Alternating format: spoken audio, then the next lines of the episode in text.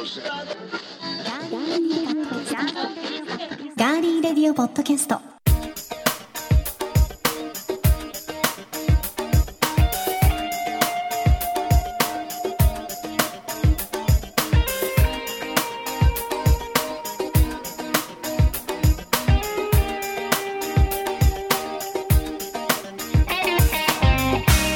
皆さんこんにちは。1月18日火曜日いかがお過ごしでしょうか？今週も名古屋のスタジオからお送りしていきます。ガーリーレディオポッドキャストお相手は私高田沙織です。そして今日1月18日118番の日でございます。この人は118番お電話したことあるでしょうか？聞いてみましょう。どうぞ。どうも、えー、ディレクターの足立です。こんにちは。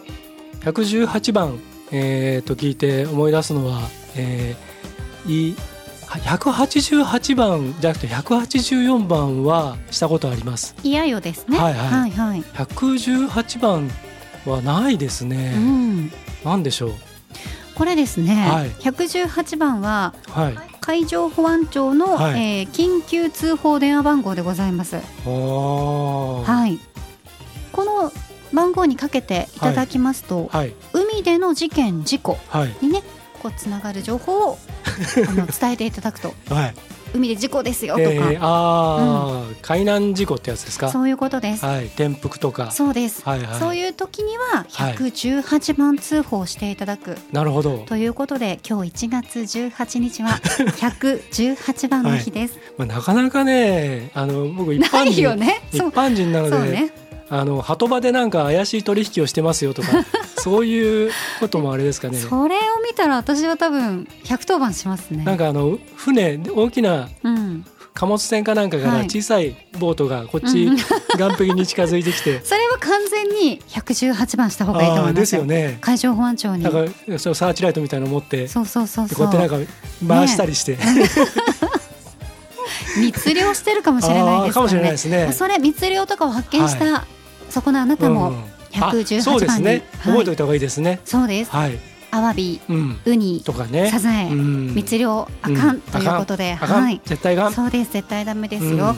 あの漁師さんたちはね決められたところで漁場ではい。漁されておりますので、そうですね。何か見つけられた方は、はい。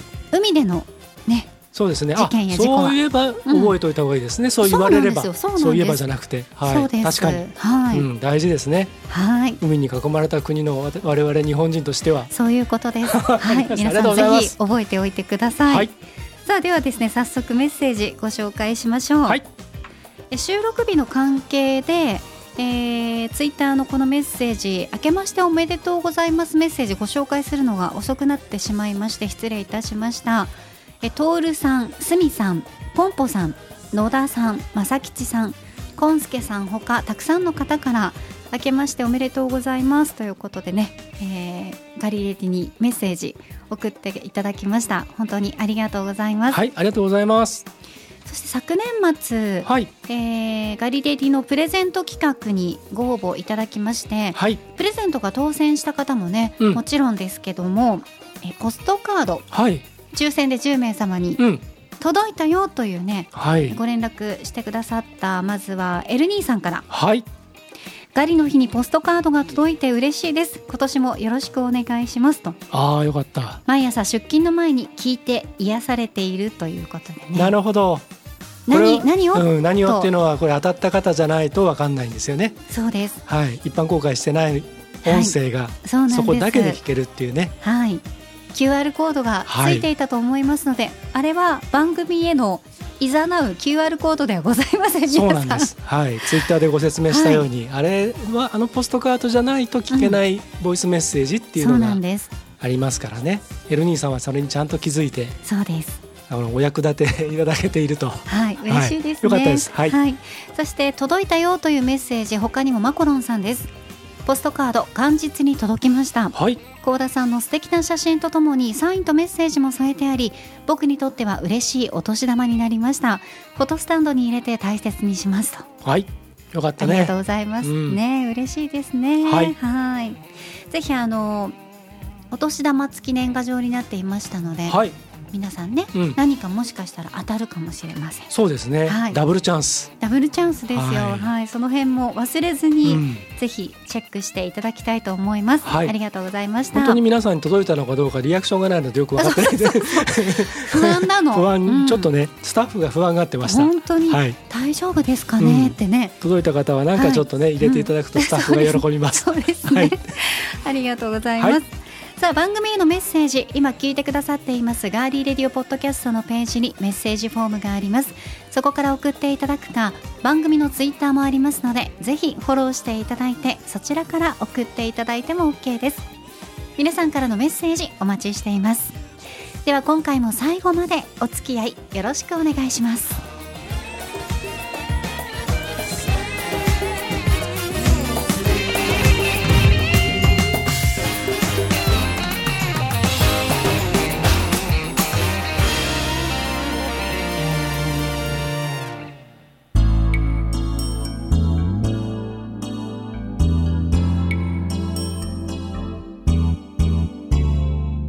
名古屋のスタジオからお送りしています。ガーリーレディオポッドキャスト。さて年末年始のゆったりとしたお休みが過ぎましたけどこういつも通りのライフサイクルに戻ってくると気になってくるのがやっぱり次の長い休みはいつぞやということじゃないでしょうか。そうですね。もう休みたいんだと。うん。なんならもう明日から休みたいめっちゃわかるずはいっと寝ときたい、はいなんでしょうね。ええ。年々やっぱ疲れが取れないからかな、うん。あとやっぱり寒い冬ってやっぱぬくぬくね、そう。しとくのが一番いいですもんね。黙っておきたい。うん、ね。ねえ。本当にね。そこでですね、はい。えーこの時間は今年の祝日についてお話ししていこうかなと思っています。はい。実は皆さん朗報ですよ。お、今年2022年は連休がなんと豊作でございます 1月1日を除いてはい。すべての祝日が土日にうん、かぶりませんすごいねこれもね。これいいよね、うんだからうまく休みを組み合わせることができたら、うん、ゴールデンウィークにはなんと最大10連休を作ることもできますしはい。3連休も9回とうん去年よりも大幅に増えちゃってます、はい。はい、一方で気をつけたいのが東京オリンピック・パラリンピックの関係でえ去年や一昨年と2年連続で移動していた海の日山の日スポーツの日が元通りになることにも注意が必要です。うん、終わったものも含めてざっと紹介していきましょうかね、はいお願いします。1月1日土曜日うん、元旦うん。元日でした、はい。はい。1月10日月曜日土日月含はい。めて成人の日、三三連休でしたそうでしたね。はい。もうすでに過去のことになっちゃってますが。はい、そうでしたね。過去です、ははいいではこれからある祝日は今からですね、はいい、きますよ、はい。えー2月11日金曜日、うんお休みですので3連休うん。金土日で3連休ね十一、十二、十三と。そうですはい。でこれが建国記念日が11日でして、うん。この3連休が明けますと、うん。男性の皆さんがうん。心をときめかせる日がはいやってまいりました、お。セントバレンタインデーはい。合ってる？発音合ってる？ます。まあまあまあそんな感じですよ。はい。ムカつでもねくわムカつくわ男性が胸ときめかせるっていうまあだけじゃないんだけどのはね、うんもう今や昔の話になってしまっている感があってむしろ今アムールド昭和の人みたいな。そうじゃなくてそうじゃなくてあの今ほらうん。あのそれこそ名古屋だと、はい。あの日本一チョコレートが売れるあのアムールドショコラ。うん。高島屋のね、はい、だからむしろその女性の方々の方が色めき立ってる気がしますけどね。色めき立ちます、は。はい。私も行きます。うん。うん。だって自分チョコみたいなのも今すごいね皆さんあれでしょ？あそこ行って男性に向けて買う人の方が少ないそうでですすよよね、うん。男性なんかそこら辺の義理チョコを適当に配っとけぐらいな感じでね。チロルチョコも美味しいですよ。ねまあまうん。あそれいいんですけど、美味しいですまあ、男性はもうそれでも嬉しいんですよ、うん。もう何でもいいんですよくれりゃ。チョコだったらいいんですか？もうもうどんだけもらったっていううんそれだけでいいんですよ。そっかそっかたとえそこに愛がなくても。義理でもいいんですね。もう多分男はみんなそうだと思いますよ、うん、だから今むしろ女性の方が盛り上がってすみません、うん。ちょっと脱線しましたけど。いやいやいやいや、はい。さあそんなバレンタインデーを過ごしていただいた後は、はい。2月23日うん。水曜日、天皇誕生日です。これねうん。なんか初めてぐらいな気がしちゃいますね。そうなんですよね。なぜかね。なぜかね。うん。うん。そして3月に入りまして3月21日月曜日が春分の日です。はい。これ3連休。ここもねうん。に、えー土日月、ううんんそして4月、はい。4月29日、うん。金曜日がお休み昭和の日です。はい。これも3連休です。うん。金土日。日。ゴールデンウィークの前半になります、はい、ですね。そしてゴールデンウィーク後半は5月3日火曜日が憲法記念日。5月4日水曜日緑の日。5月5日木曜日は子どもの日で3連休ですね。これさっき幸田さんが頭で言ってた、これをうまく噛み噛み合わせるというか組み合わせると10連休になっちゃうかも、うんっていうそうですことなんですね。そうです。うん。まあありえるでしょうね。ですね。はい。そして夏に入りまして7月18日月曜日海の日、これ月曜日ですので土日月で3連休、8月11日山の日。うん。木曜日。うん。ここは8月11日もうすでにお盆期間だったりうん。夏季休暇取られている方も多いと思いますので、はい。連休になる方も非常に多いんじゃないでしょうか。そうね。はい。秋に入りましてうん。9月19日月曜日これも土日月で3連休敬老の日です、続いて秋分の日9月23日金曜日金土日で3連休です。で10月に入って10月10日スポーツの日はい。月曜日なので土日月の3連休、うん。11月はえー3日文化の日木曜日で祝日ここはポツンと一つなんだね。そうここだけうんポツここだけね。こことねもう一つポツンとありますね。はいはい。11月23日水曜日あ勤労感謝の日ここも一つうんという感じになりますね、はい、これが最後なんですね。そうなんです僕去年のガリレディで一つ覚えましたよ。このうん11月23日、うん勤労感謝の日以外にもう一つあるっていううん手袋の日。そうですよ。あれいいでしょ、うん。ラブ。あれね、うんあのちょっとあれですけど挟みますけど、あの日に配信したこの勤労感謝の日に配信したやつあるでしょ？これがねなぜかねあの視聴回数がね他より多いんですよ。バズった。うん、バズバズるとこまでは言ってないかもしれないですけどでもね、畜生。バズってほしかった、うん、でもねあのなぜかねここ多いんですよ、この日の、えーグローブとラブとかっていうのでちょっとこう反応したんですかね。そうかもしれないですね、ありがたい。はい、覚えておいてください。はい、ということで、えーオープニングでも少しお話ししましたけど、はい。海の日山の日スポーツの日はうん。もともとの暦通りになりましたね、はい、うん、そしてさっきも言いましたけれども、まああの2021年3連休が4回、うん。4連休が1回5連休が1回でしたが今年は3連休が9回になりますので、はい、有給だったり、うん。平日にこうお休みを取れる方が休みを取れば4連休や最大10連休も狙うことができますしね。うん。まあいろいろとねお休みがいっぱいありますけどはい、9月はシルバーウィーク。うん、9月22日木曜日次第でうはん、7連休になっちゃう方もいるかもしれないですね。そうですね。ここもね、ううん。ん、まあでもその本来のその敬老の日とか、はい。あとそのお彼岸のねうん。あの関係とか、まあ、どちらかというとその家庭のための日だったりするじゃないですか、お墓参り行ったりとかね。だからその単なるレジャーとかじゃなくてねそういうのにちゃんとこう当てていただくといいななんてちょっと僕はあの個人的には思ったりもしますね。そうですね、はい。まあ、もちろんお仕事なので祝日お休みがないよっていう方もたくさんいらっしゃると思いますが、うん。皆さんぜひですね、まあ、年の初めまだ1月中ではありますので、うん。1年の計画作りの参考になさってみてはいかがでしょうか。はい。ではここで1曲お送りします。ザ・寿司キャバレークラブでコンクリートクイックサンド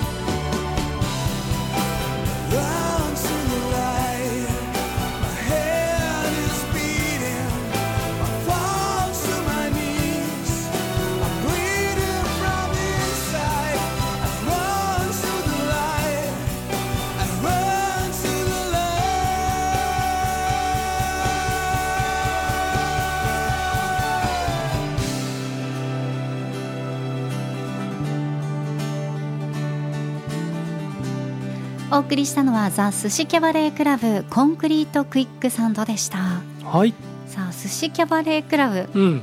なんか好き好きな名前。ちょっとね、はい。あのあのまあこれをそのかっこいいと取るか、はい。うん、ちょっとこうコミカルな感じで取るか、うん。まあそういう人それぞれだと思うんえですけど、ええ。まああの実はこれあのスコットランド人イギリス人オーストラリア人アメリカ人のそれぞれ違う国出身者の4人が、えーまあ、名古屋で、えー暮らしていたところで出会ってで名古屋で結成されたバンドなんですね。うん。うん、でまああのえっ、とまあ2000年代のバンドなんで、まあ、いわゆるその外国人から見た日本のそのいわゆるステレオタイプ的な名前になっちゃってるんですけどでもねサウンドはものすごくかっこよくて。かっこいいですね、うん、で当時あの、えー、と名古屋の、えー、と FM ステーションはどこもパワープレイしたりして応援をしていてはいでそれは実はあの彼らあのフジロックに2回出演しているんですよ。うんすごい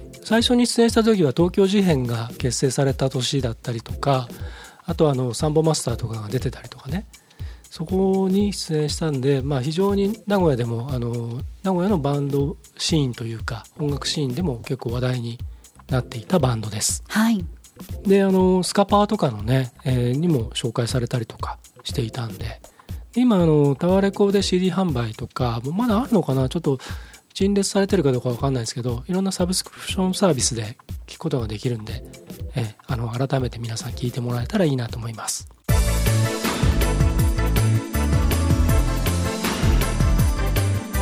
続いては今回の気になるニュース。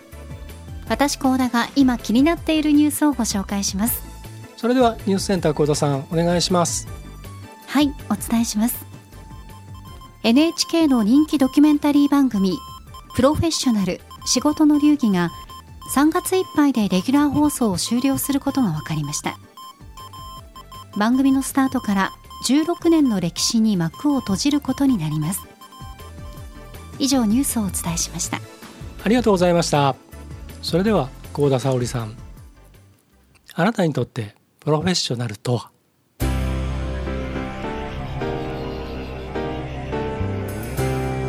伝えてつながることですかね？ありがとうございました。ずっと探していた。はい。です。ね、うん。大好きな番組なんでちょっと寂はしいい、そうです気ね。がするんですけど、レギュラーでこうねやっていただけるからこそいろんな方をね、うん、見てこれた気もするんですがはい、今後ですが月に1回程度の特別版の放送を、ねうんうん。予定しているそうです。はい、はい。でそれ以外補足していきますね、はい、お願いします。番組終了について NHK の関係者は長年続く中で取り上げる職業のジャンルも狭まり徐々にインパクトが薄れたのは否めないがここまで続いたこと自体が偉業と一定の役割を終えたとの認識を語りそして普段取り上げられることの少ない業界や職人にスポットライトを当てたのは大きな功績と称えられています。プロフェッショナル仕事の流儀という番組ですが2000年から2005年まで放送されましたプロジェクト X 挑戦者たちの後続番組として2006年にスタートしましたね。はい。はい。さまざまな業界の第一線で活躍されるプロフェッショナルに密着し仕事術や仕事観を掘り下げてきました。番組の当初は脳科学者の茂木健一郎さんうん。そして当時 NHK のアナウンサーで現在フリーの住吉美希さんが司会を担当されていたんですがはい。2010年頃の番組のリニューアルでもう一切司会を置かないという現在の形になりました、はい。で途中中断ということもあったんですが、うん。局の看板番組として今まで親しまれてきましたね。はい。皆さんの記憶にもこういろんな著名人の方がねあの出られた記憶があると思うんですけど例えば2006年の羽生善治さん2008年のイチローさん2010年にはダウンタウンの松本人志さん。最近では私もこれ昨年の12月に見たんですけどはい。プロ野球楽天の田中将大選手など著名人を取り上げることも多かったですうね。ん。マー君のあのね全然いい球を投げれない、うん。ね、勝てないっていう苦悩がうん。最後まで苦悩がうん。描かれていて、うん。ねすごくあのなんて言うんですかね。スポットライトを当たっている人たちってその華やかな部分しかやっぱり私たちにはこう見えない。どの仕事もそうですけど、うん。見えないその裏側をやっぱりあれだけ密着して取り上げてねもらえるともう本当に知らないことをたくさん知れて、うん。ああって。うん。マー君でもあんな苦労とかね苦悩があるんだっていうことが分かりましたね、うん。えそしてテーマ曲の菅氏香さんの「プログレス」に合わせてさっきね足立さんも言ってましたがはい。プロフェッショナルとはと問う黒字に白文字の画面は番組の代名詞になっています。他局も含めた多くのコントでパロディーが作られたほか結婚式の新郎新婦の紹介ムービーにも使用されるなど国民的な知名度を誇りました。うん。プロフェッショナル、ね、この番組まあちょっと面白おかしくうんパロディってる ものとかたくさんありましたけど、はい。近年でいくと、ドラマのうん「逃げるは恥だが役に立つ」はいはい。みくりさんが、うん。ねそれの中でも番組を意識した演出取り入れられることもありましたね。はい。うん。さあいかがでしょうか？一つの時代をね、うん。築いてきた番組の終了ということで、まあ、月1になるということではね、はい。ありますけどね。うん。うん。あの僕はプロジェクト X はい。がとにかくもう好きで、うん私も好きでした。父親がああいう開発者ではい。エンジニアで経営者だったんですね、うん。だからそのそういうあの最初の頃っていうのは昭和のあの高度経済成長の中でその世界に名だたる日本のいろんな技術とか革新的なことを作り上げた人たちの紹介みたいなところから始まっていってまさにプロジェクトある大きな例えば国産の飛行機だったりとかね、うん自動車メーカーだったりとかいろんなものを取り上げていくのでもう本当に、まあ、まあ自分もその経営者になっていく過程でもあったのであのすごくよく見てたんですよ。で最初はちょっとこうまあ自分も勉強のつもりみたいなところもあったんですけどでも毎回僕感動しちゃって、うん感動の方が勝っちゃってだからもうすごい好きな番組だったんですけどあそれが終わってそのプロ,、えープロフェッショナルになった時はやっぱりそのプロジェクト X の後続番組っていう形で始まったのでなんかこう、えーと単にそのなんていうのかなタイトルが変わって取材対象が変わったぐらいの印象しか最初なかったんですねえ。えええさっきあの茂木健一郎さんとか住吉さんが、はい。あの司会進行をやってスタジオとあと,、えー、といわゆる取材したものをこうミックスしてやる構成の番組だったんで、うんで最初のうちはなんかちょっとあれ？ななんかあんまり面白くなくなっちゃったなみたいに正直思ったんですけれどもリニューアルして今のスタイルになってからはその、うん、なんていうのかなやっぱりドキュメンタリーにどんどん寄っていったっていうか一人の人を本当に掘り下げていく形になったので。庵野監督のねうん回とかもね、そう。お酒飲んでね、うん。ちょっと酔っ払ってらっしゃるうんところでポロッと出た本音が面白かったりしましたもんね。うものすごく長い時間をかけてやってるらしくて田中みな実さんの時もはいそうだったし。うん。だからまあそれも、まあ、NHK ならではだと思うんですけどあの今のスタイルになってからは本当にもうあのずっとそれこそ欠かさず全部録画してうん。見るぐらいな感じですね。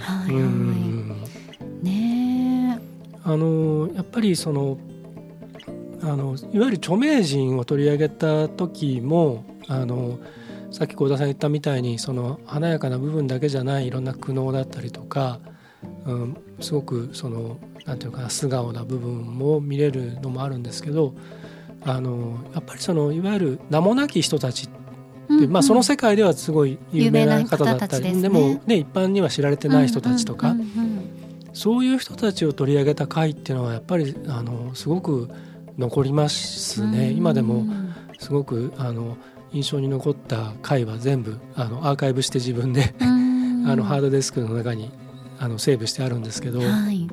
たまにこうちょっとこう自分が道に迷ったりした時は実はあの見見返すというか、うん。の時はありますね、うん。うん。とても好きな番組です。ねえ、うん。残念だなと思われてる方もたくさはい。んいらっしゃると思いますが、まあねあの先ほど言いましたけど月にうん。1回程度の特別版の放送が一応予定されていると、うん。むしろでも今の時代はもうその方がいいのかもしれないですね。なんか特別感でうん。またね、うん。うん。だしやっぱりその「紅白」の視聴率についていろいろあのなんかネットでもあああでもないこうでもないっていうのはありましたけどもう今や視聴率とかそういう時代でもないしいろんなこれだけたくさんのそのソースがある中で毎週それだけを見続けるっていうのはなかなかあれだし取材する側も今この状況の中で取材がままならないっていうのもあるみたいだしうんあとね NHK 自体がドキュメンタリーの作り方を変えてきてるんですよねここ数年。で若いディレクターたちをどんどん使ってあの短いあの取材期間と短いそのば放送時間のドキュメンタリー番組が今結構実はいくつか教育テレビも含めるとたくさんあってでもむしろそっちの方になっていくかですけどあれら面白いですよね。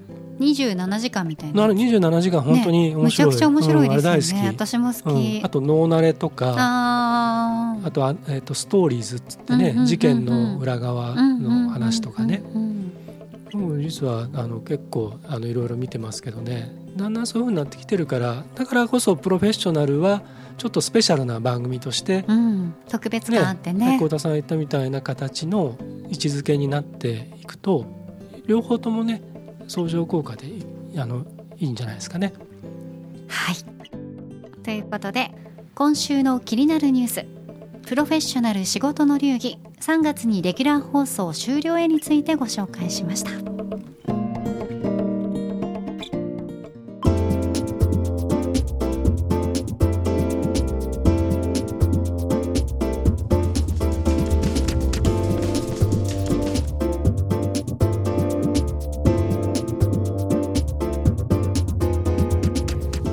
タジオからお送りしてきましたガーリーレディオポッドキャストエンディングのお時間です。はい。ではエンディング恒例まるまるの時に聞きたいおすすめの一曲。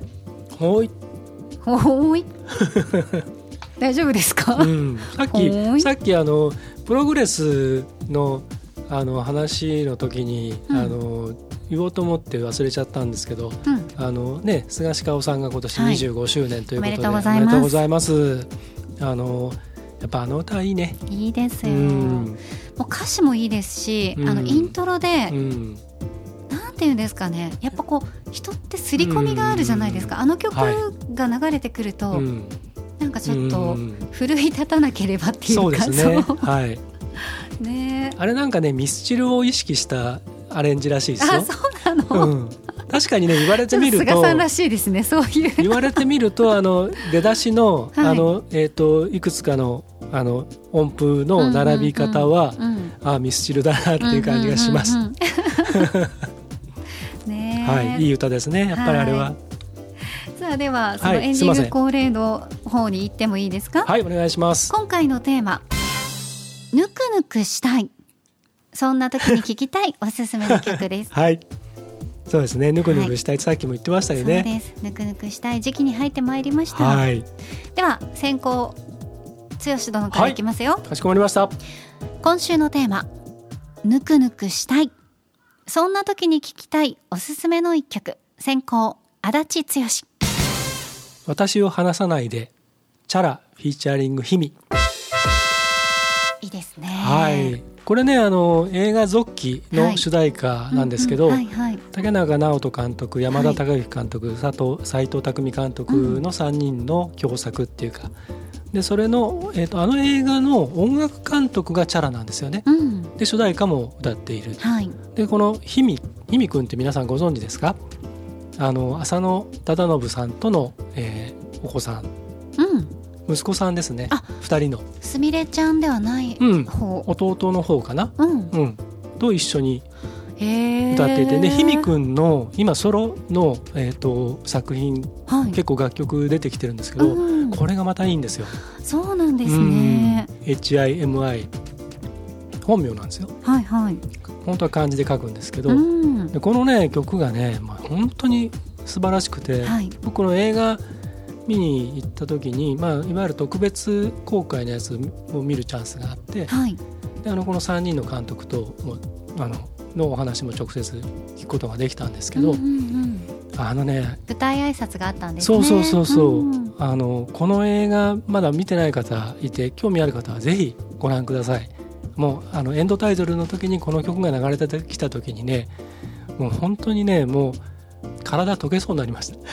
感動でですか、へえはい、まあ、そんな感じであの、ん。MV にも親子共演してて。お見たい。でその MV は監督は斉藤匠さんなんです。よへえそうなんです。ぜひこれあの皆さんチェックしてください。はい。